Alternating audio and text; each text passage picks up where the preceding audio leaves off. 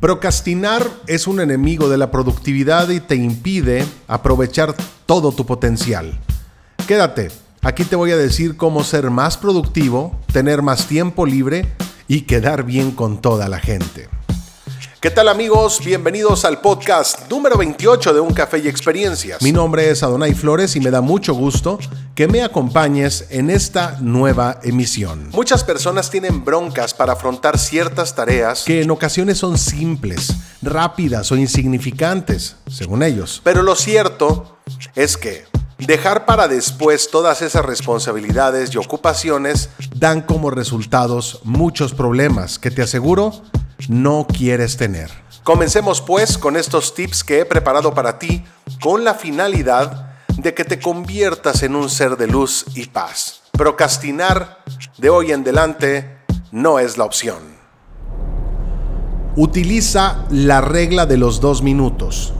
Esta nos dice que si estás planificando una acción que se puede hacer en menos de dos minutos, pues no la planifiques, hazla puedes extender ese tiempo a 5 o 10 minutos.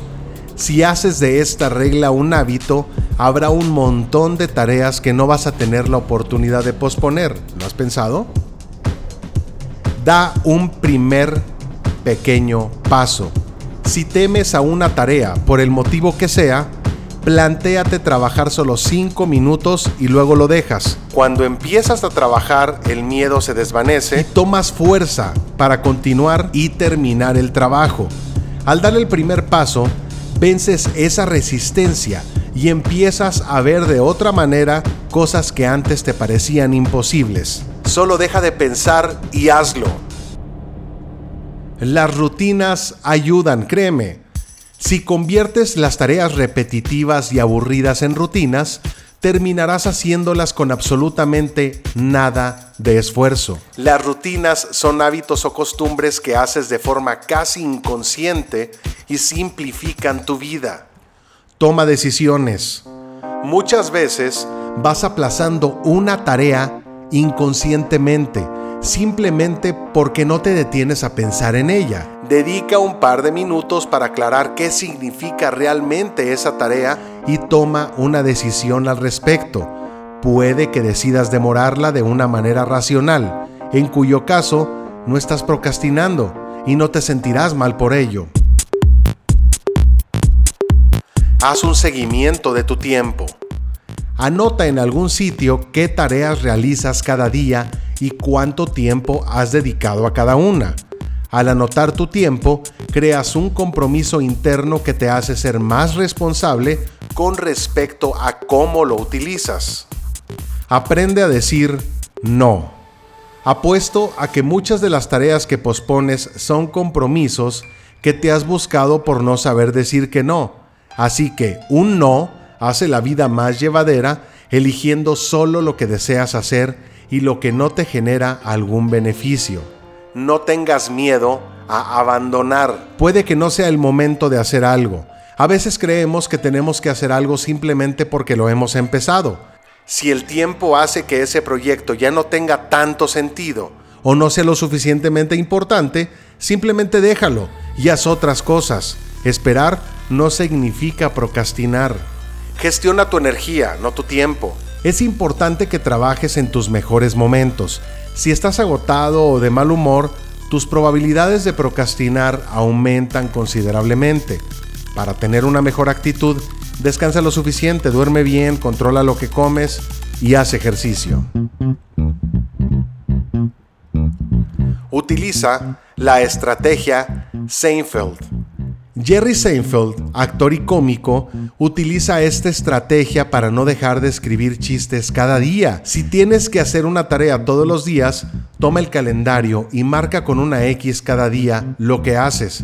El objetivo será no romper la cadena de X en dicho calendario. Divide el trabajo en tareas pequeñas y concretas. Un proyecto grande y complejo puede resultar muy abrumador, créemelo. Al dividirlo en pequeñas tareas, consigues ver muy claro el camino y la resistencia a enfrentarte a él se disminuye. Establece una recompensa para cuando termines esa tarea que se te resiste. Motívate pensando en lo que harás después de hacerla. Algo que realmente te apetezca, te relaje y te suponga ningún esfuerzo. Define tus propios incentivos. Imagina solo el hecho de pensar que terminando ese pendiente irás a tomar un buen café, ver una serie en Netflix o jugar Xbox un rato con tus amigos en línea. Haz que sea divertido. Si se trata de una tarea aburrida, busca maneras de hacerla divertida. Juegos, la estrategia Seinfeld, recompensas en cada avance, etc. Hay música que ayuda a trabajar, rock, jazz, cualquier género, el que más te guste. Mucha gente, incluso personas muy cercanas a mí, usan sonidos en segundo plano para generar mayor concentración. Inténtalo. Hazlo público. Si se trata de un reto importante, pues hazlo público. Habla de ello con tu familia y con tus amigos. Públicalo en tus redes sociales, en tu blog, en Instagram. Comparte una historia. Te sentirás responsable y comprometido y te costará muchísimo aplazar ese trabajo. Los demás te están esperando. Utiliza herramientas que te gusten. No quieras hacerlo todo con una hoja de papel y un lápiz. Utiliza cosas atractivas, ya que pueden ayudarte a empezar con más ganas una determinada tarea. Por ejemplo, una maqueta, un domi, cualquier cosa que te lleve a la realidad tu proyecto y te ayude a terminarlo. Trabaja tus hábitos. Si te conoces a ti mismo y averiguas por qué aplazas constantemente cierto tipo de tareas, podrás cambiar tus hábitos y encaminarlos hacia una menor procrastinación y una mayor productividad. Finalmente, evita las distracciones. Cuantas más tentaciones tengas para hacer otra cosa en vez de lo que tienes que hacer, más fácil será procrastinar. Mantén el móvil, las notificaciones y el acceso a Internet totalmente desconectados cuando te dispongas a afrontar tareas complicadas. Por favor, concéntrate. Como ves, procrastinar no solo es perder el tiempo, es perder atención y enfoque.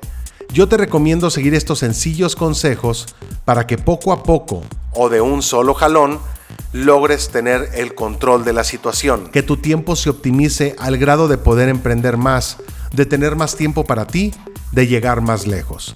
Si estás escuchando esto a través de tu plataforma de podcasting favorita, suscríbete ya mismo para que te avise cada que comparto un nuevo contenido. Si es a través de YouTube, donde estás disfrutando este contenido, suscríbete y activa la campanita. En mi fanpage, encuéntrame como Adonai Flores MX, en Twitter e Instagram como Adonai Flores. Gracias por escucharme, nos escuchamos en un nuevo podcast muy muy pronto. Hasta luego, adiós.